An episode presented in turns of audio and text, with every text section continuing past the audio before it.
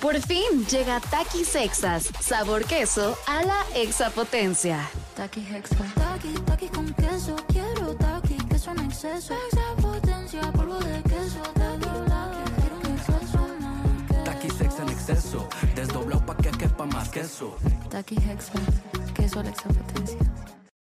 Estás escuchando Jordi en Exa, el podcast. Y como se los dije, esa voz que ya escucharon melodiosa, mi querido Hugo Corona, pelis para la banda, amigo, ¿cómo estás? Muy bien, ¿y tú? Espero que la Bien. gente no esté harto después de tantas coronitas del terror que van diario, pero hoy, hoy jueves, evidentemente se tenía que platicar de estrenos. Se tenía que platicar de estreno exactamente, no, no, no, no platicar de la final. Este, digo, no- digo, ya voy a aventar mi, mi, mi comentario, pero no se te hace como que.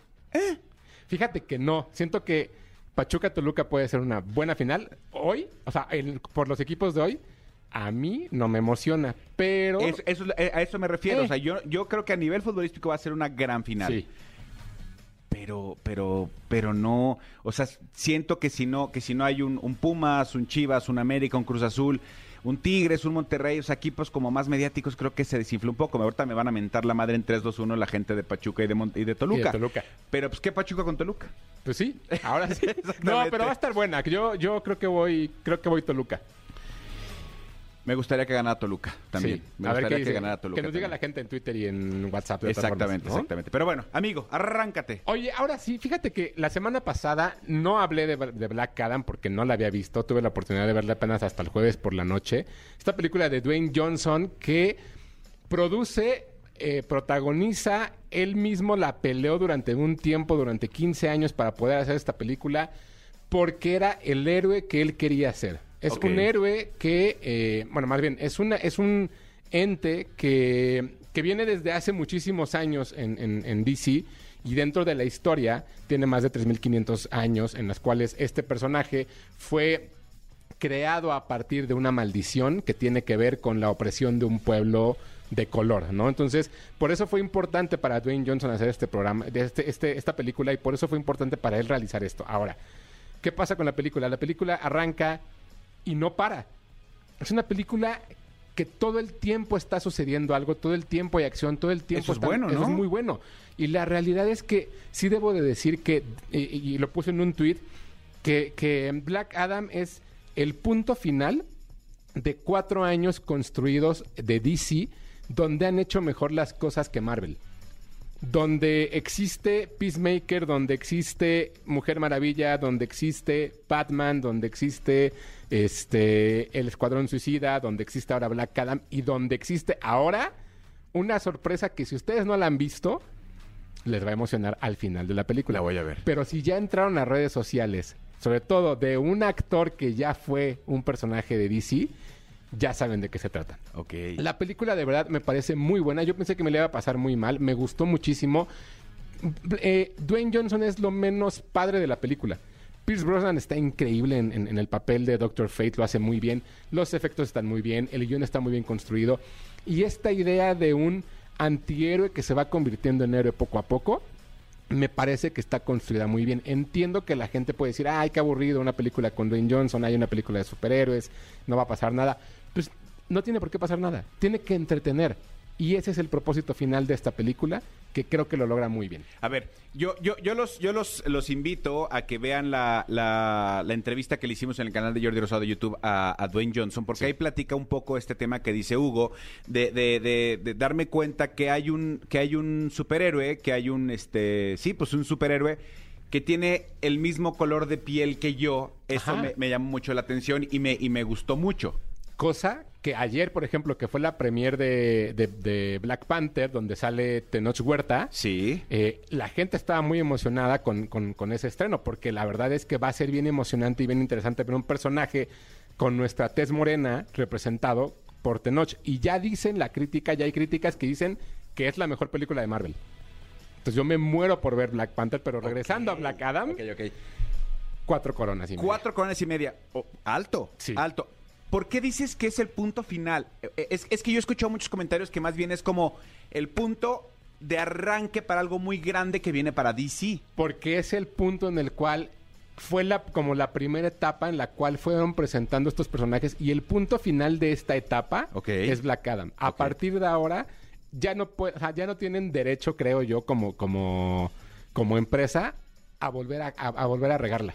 Ok. Y antier, el, el- el martes, anunció que James Gunn va a ser la nueva persona encargada de DC Studios para desarrollar todos los personajes. Ok. Sí, porque durante, un- durante mucho tiempo DC eh, se desdibujó. Marvel aprovechó, pero de repente Marvel en esta cosa que, que, que- que hagamos, hagamos, hagamos, hagamos, también como que ya no había ni para dónde. Sí. Y creo que ahora la que se está desdibujándose es Marvel. Sí, que además ya, ya van en la quinta en la quinta y sexta etapa y apenas van a terminar la cuarta en dos semanas. Ok, ¿No? Entonces, creo que lo que está haciendo DC es bastante interesante, vale mucho la pena. Black Adam todavía la pueden ver en cines. Perfecto, amigo. Cuatro coronas y media. Así es. El domingo pasado se acabó eh, la primer temporada de House of Dragon, este, esta precuela que se armó de Game of Thrones a partir de la idea de la familia Targaryen y todo lo que iba a suceder.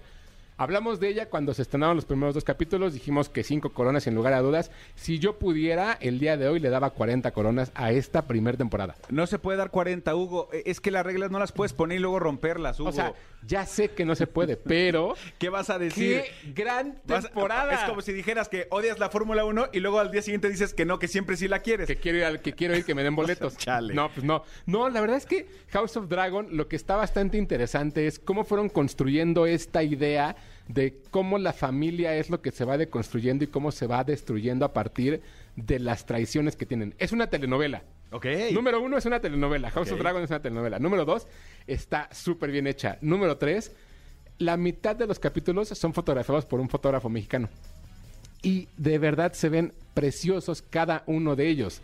Y todo lo que van haciendo y todo lo que lograron construir a partir de las actuaciones, del guion, de cómo fueron revelando cosas que, en, digamos, en el futuro van a afectar en- a- ya en la serie de Game of Thrones, es bien interesante. Mucha gente se está quejando del final, tienen muchas comparaciones, yo soy uno de ellos porque parece de pronto este cómo entrenar a tu dragón, pero está tan bien hecha y tan bien construida que no importa. Creo que de verdad es una de las creo que puede ser al ladito de Stranger Things y de otra que vamos a platicar ahorita, las series del año. Qué o sea, fuerte declaración. De verdad está muy bien construida. HBO Max, cinco coronas. ¿La puedo ver con mi hijo? Eh, Tiene 14. es, ah, más o menos. Ok. O sea, hay un par de escenas ahí como incómodas de sexo. La violencia no es tan gráfica en algunos momentos. Y sobre todo es, creo que es más política que violencia. Ok. Pero yo diría que si le interesa, que le dé. O sea, a lo mejor lo va a perder. A lo Sí. mejor, o sea, no le va, va a decir, eh, no, no. pero, pero a lo mejor puede ser el inicio de una gran relación que tengan tu hijo y Game of Thrones. Ok, ok, ok, eso está bueno. Perfecto, cinco coronas. Cinco Y coronas. Cinco coronas, entre paréntesis, 40. 40, exacto. Ok. Oye, hay una, se- hay una serie de documentales que salen en Netflix que se llaman Untold o Al Descubierto. Son eh, episodios que tienen que ver con el deporte de acuerdo a diferentes cosas que no son necesariamente partidos o lo que sea. Hablamos en algún momento de esta pelea de los, de los pistones de Detroit que tuvieron con los Pacers en la NBA. Hablamos también de un documental en el cual vemos cómo es que funciona el hockey eh, y las mafias detrás de ellos.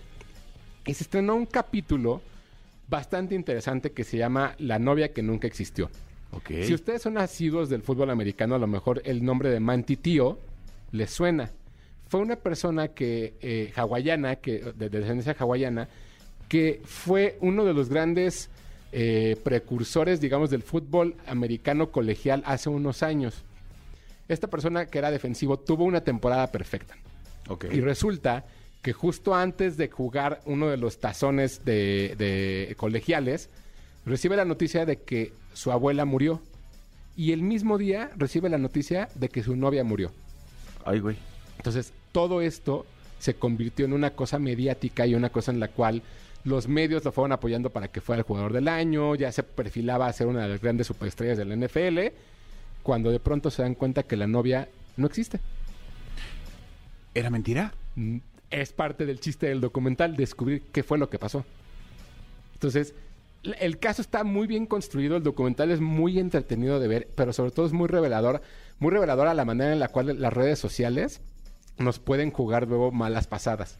Y luego cómo la gente puede tomar ciertas cosas y ciertas, ciertas dificultades de tu vida para hacerte daño sin que te, sin que te des cuenta. Ok, ya la quiero ver. Está muy bueno. La verdad son dos capítulos de una hora quince más o menos. Ese e- es, para, para que sepan un poco. Eh, este, este, esta serie de documentales es producida por, por The, The Tribunes. eh, no, ¿cómo se llama? Ah, es un, es un blog que hace Jared, eh, Jared Jeter. Jeter. Derek de- Jeter. Derek Jeter de, de los Yankees, que hace que los mismos atletas escriban en ese blog. Entonces, este blog pro- eh, produce estos documentales y la realidad es que son muy buenos. Este en particular, de miedo. Tres coronas y media. O sea, de miedo. De miedo todo. Todo el caso. Todo el caso es de miedo. Fíjate, ya, me- iba muy bien de que ya lo quería ver y ya cuando dijiste de miedo. No, no, no, de, no de miedo de... Ah, ya de- te de- entendí, sí, ¿sabes? sí, pero de, de- de, güey, no puede suceder eso. No, exacto. Untold, ok. Esta es, es una serie de documentales. ¿Este Sí. es el primero que lanzan? No, este es el cuarto de la segunda temporada. Ok, pero este lo recomiendas en... espe- eh, Este eh, acaba es de el- salir. Es el que está ahorita. Sí, se acaba de salir hace un par de voy a- lo voy a semanas. Oye, que, que por cierto, digo, no sé si, bueno, mejor termina y te digo, porque ayer empecé a ver una cosa en Netflix que no sé si ya la viste, pero bueno. Love is Blind. No, no, Love is Blind, Jordi está clavadísimo. Porque no. el día de ayer se estrenó la tercera temporada de Love is Blind. Con razón estaba en el, en el, en la página principal de, de Netflix, bueno, por lo menos de, de mí que, que veo Del nuestro. que veo ese tipo de contenido, estaba como recomendación. Del nuestro, sí, estrenó ayer. Evidentemente van tres capítulos, es lo mismo de siempre. Es un grupo de 16 personas, 16 hombres, 16 mujeres entran a un, a un concurso o algún o un reality en el cual tienen citas rápidas y no se pueden ver. Y de ahí se tienen que comprometer a casarse y se conocen ya que están comprometidos. Divertidísimo. ¿Esta nueva temporada es Estados Unidos? Es Estados Unidos. Ok, sí, porque Jordi empezó creo que con Brasil y le dije, no, amigo, Sí. empieza, empieza con Estados Unidos porque, porque pues son más cercanos. Tercer temporada, hasta donde voy, cuatro coronas. Ok, muy bien, Nada muy bien. Y por último, igual en Netflix, hay un estreno de, de Mike Flanagan, este creador de contenido de terror todo el tiempo, es el creador de House of Haunted Hill, de Midnight Mass, de muchas series. Se hizo una, una serie que se llama El Club de la Medianoche.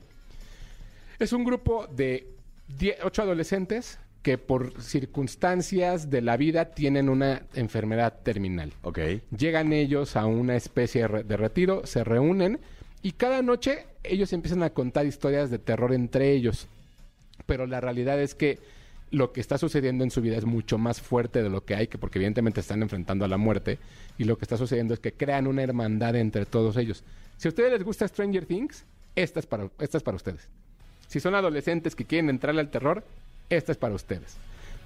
Está muy curioso cómo es que cuando creemos que el terror se trata de que nos asusten, más bien a veces el terror se trata de lo que nos puede suceder. Y no necesariamente tiene que ver con que lo desdibujemos con monstruos, sino con cosas que nos pasan en la vida.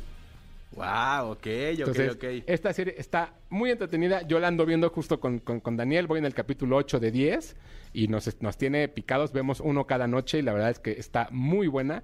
Mike Flanagan evidentemente suelta las riendas un poco para que haya nueva gente haciendo este tipo de, de- de series. Él la produce y dirige un par de capítulos, pero vale mucho la pena, sobre todo por la nostalgia. Está, está situada en los 90, hay mucha música de los 90 en inglés que, que- van a identificar.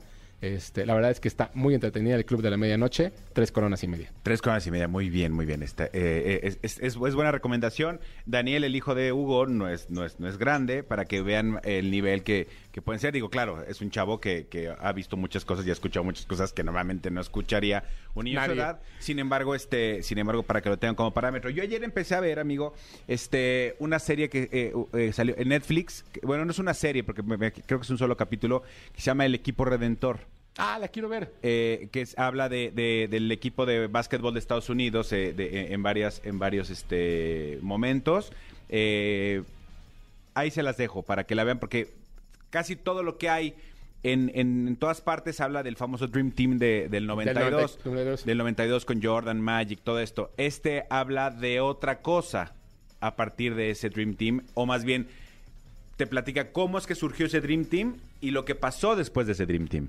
Entonces, este, la próxima semana que, que lo acabe de ver, eh, se las platico aquí, pero, pero si, la- si les gusta el, el básquetbol y les gusta el básquetbol norteamericano, el Dream Team, la NBA, el equipo Redentor está, está muy buena y está en Netflix, Así es. para que se arranquen a verlo. Amigo, te, te dije que iba a suceder, te dije que iba Pues a suceder. sí, obvio. Me- Aquí Marco, Baja. Marco Zárate me pone en Twitter.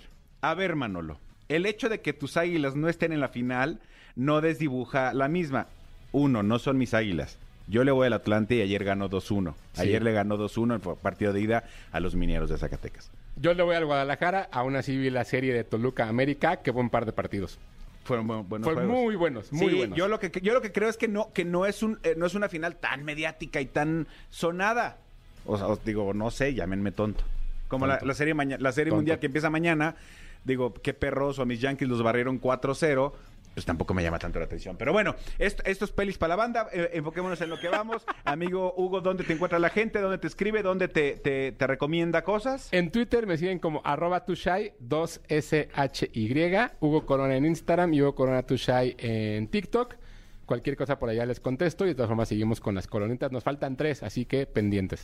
Escúchanos en vivo de lunes a viernes a las 10 de la mañana en Exa FM 104.9.